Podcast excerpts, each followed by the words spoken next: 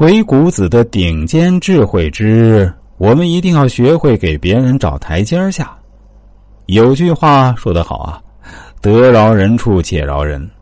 还有句话说的也很好，在你自己走路的时候，一定也要记得，千万不要挡着别人的脚下的路。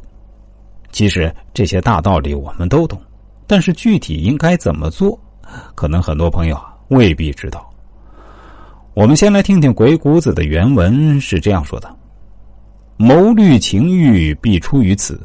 乃可贵，乃可贱，乃可重，乃可轻，乃可利，乃可害，乃可成，乃可败，其数一也。”这段话的大概意思是说，不管是决策措施的筹划也好，还是对人心的探测也好，都是用的这种揣摩术。谋士们可能富贵。也可能贫贱，可能受尊敬，也可能被轻视；可能获得利益，也可能遭到损害；可能成全他人，也可能败坏他人。其关键就在于能否掌握这种揣摩术。我们还是先来讲个小故事吧。某公司新招了一批职员，有一天啊，公司老总抽时间跟大家见了个面，于是公司老总就开始念大家的名字。一开始念的是范晔，全场一片寂静，没有一个人答应。老板又念了一遍范晔，啊，一个日字旁，一个华字这时，一个员工站起来，怯生生的说：“我我叫范华，我不叫范晔。”于是人群中有人发出了一阵低沉的笑声，老板的脸色开始变得有些不自然了。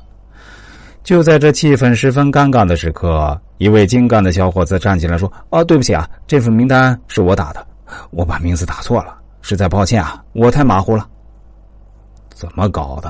做事情这么马虎？下次一定要注意。于是老总潇洒的挥了挥手，继续念了下去。听到这里，我们可以只懂得，这位所谓的打字员真是个补台能手啊！一周之后。这位带双引号的打字员很快就被提升为企划部经理。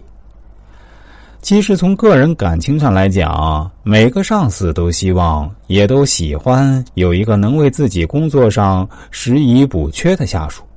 如果你能够与上司结为知己，在适当的时候为上司填补一些工作上的漏洞，维护上司的威信，对自己的事业以及前程当然大有好处。相反，如果在领导需要帮忙的时候，你没有及时救驾，那么你就有一通好果子吃了。这时候面对领导的大为光火，你一定不要觉得太委屈，只能怪你自己不安揣情之道。我们还是再讲个小故事吧。小李是某公司总经理办公室的秘书。这天上午，他与公司小宋从外面办事回来，刚进门，办公室主任就朝小宋大骂：“你这个管档案的是干什么吃的？赶紧把那个文件给我找出来！”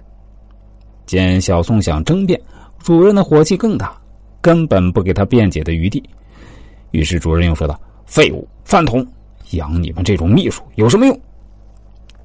从小到大，小宋什么时候受过这样的委屈和辱骂？他泪眼婆娑的走进了洗手间。小李在小宋之前负责过档案管理，所以他一边找文件，一边问主任发生了什么事儿。